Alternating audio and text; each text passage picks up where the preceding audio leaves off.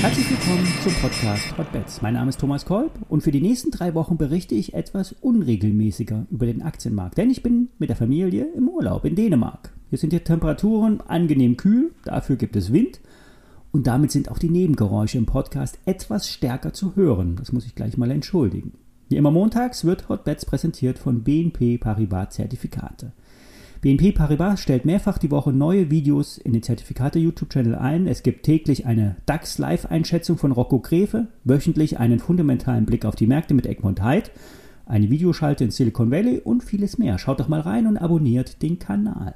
Alle Nachfolgeinformationen stellen keine Aufforderung zum Kauf oder Verkauf der betreffenden Werte dar. Bei den besprochenen Wertpapieren handelt es sich um sehr volatile Anlagemöglichkeiten mit hohem Risiko. Dies ist keine Anlageberatung und ihr handelt wie immer auf eigenes Risiko. Ja, die Kursreaktionen auf die Unternehmenszahlen waren heftig. Die Börsen haben den Monat Juli mit einer grünen Kerze beendet. Ebenso die letzte Woche und auch die letzten drei Handelstage. Eigentlich waren die Q2-Zahlen nur ein Teil der Miete. Der andere Teil kam von der zu erwarteten Notenbankpolitik. Schlechte Konjunkturdaten könnten nämlich zu einem schnelleren Ende der Zinsanhebungen führen. Dazu muss aber allerdings die Inflation sinken und die Arbeitslosenzahlen steigen. Eine schwer zu durchschauende Gemengelage. Mit dem Sprung über die Marke von 13.400 im DAX wurde eine W-Formation bestätigt, die wiederum ein Kaufsignal generierte. Weiter oben kommt das Allzeithoch aus dem Jahr 2018. 5 Punkte unter 13.600 liegt das. 200 Punkte höher kommt das Allzeithoch vor dem Covid-Absturz. Nach unten bleibt es dabei. Unter 13.000 wackelt es, unter 12.9 sind neue Tiefs wahrscheinlich. Kommen wir zum Trade der Woche und damit zu einem Rückblick. Der Apple Short ist nicht aufgegangen. Die Zahlen wurden gefeiert. Wie weit nun der Anstieg trägt, ist nicht klar. Es kann nur noch ein paar Dollar nach oben gehen oder ganz durch die Decke gehen. Nach Short sieht es derzeit zumindest nicht aus, leider.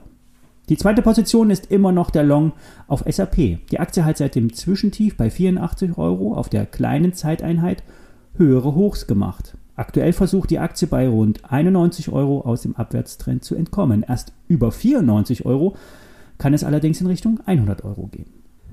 Die Zeitschrift der Aktionär geht mit dem Tipp der Woche auf die bevorstehenden Infineon-Zahlen ein.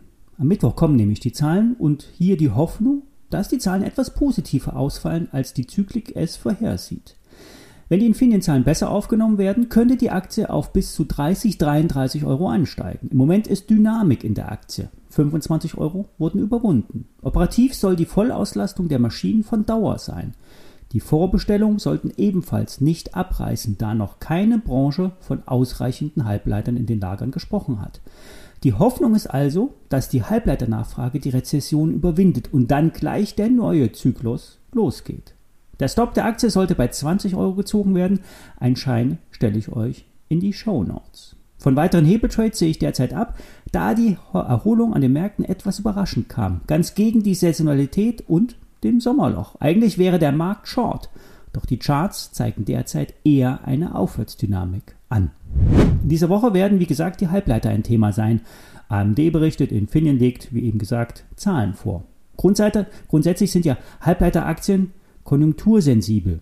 Die Unternehmen aus der Chipbranche merken als erstes, wenn nämlich die Aufträge storniert werden. Bei einer zu erwartenden Rezession fallen die Aktien besonders schnell und die Aktien haben sich bereits vom Hoch halbiert, ziehen aber nun die letzten Tage wieder an. Bei AMD, AMD war es der Kryptowinter, der die Nachfrage nach Prozessoren und Grafikkarten abbrechen ließ.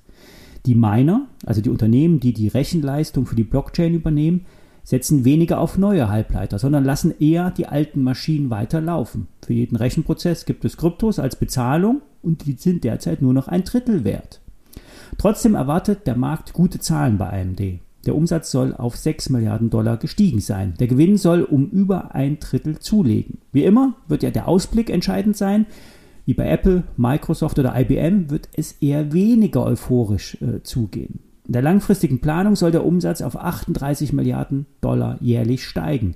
Der Gewinn soll perspektivisch auf 6 bis 7 Dollar je Aktie steigen. Und das wäre bei dem aktuellen Kurs von um die 90 Dollar nicht so viel. Hauptsache Wachstum, denn nur wer Wachstum liefert, wird auch mit einem Wachstumsaufschlag bewertet. Die meisten Analysten sind bullish und geben das Rating Kaufen an. Börse Online gibt das Kursziel von 130 Euro an. Der Stop sollte bei 60 Euro gesetzt werden. Ein zweiter Wert ist Wolfspeed. Die Firma hatte mal den Namen Cree und sollte auch mal von Infineon übernommen werden. Zumindest der Chip-Bereich. Der Deal ist damals an dem Veto von Donald Trump gescheitert. Daraufhin wurde der größere LED-Bereich verkauft und die Firma unter der Marke Wolfspeed weitergeführt. Kern der Tätigkeit sind Siliziumkarbid-Halbleiter.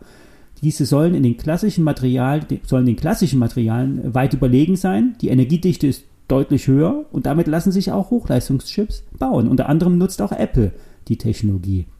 Der Umsatz von Wolfspeed wächst jährlich um rund ein Viertel. Im nächsten Jahr werden eine Milliarde Umsatz erwartet. Allerdings sind die Gewinne erst ein Jahr später zu sehen. Wolfspeed hat einen Marktanteil bei Silizium-Carbid-Wafern bei 60 Prozent. Die Bewertung liegt bei 9 Milliarden Dollar, also dem neunfachen 2023er Umsatz. Bei, einem, bei keinem Gewinn ist das äh, sportlich, doch bekanntlich wird ja das Potenzial bewertet. Wer die Aktie noch nicht kennt, sollte sie auf die Watchlist nehmen. Das Kursziel wird von BO mit 100 Euro angegeben. Das war's für heute. Ich melde mich diese Woche noch einmal, nur morgen eher nicht, je nachdem, was an den Märkten so geht. Bis dahin.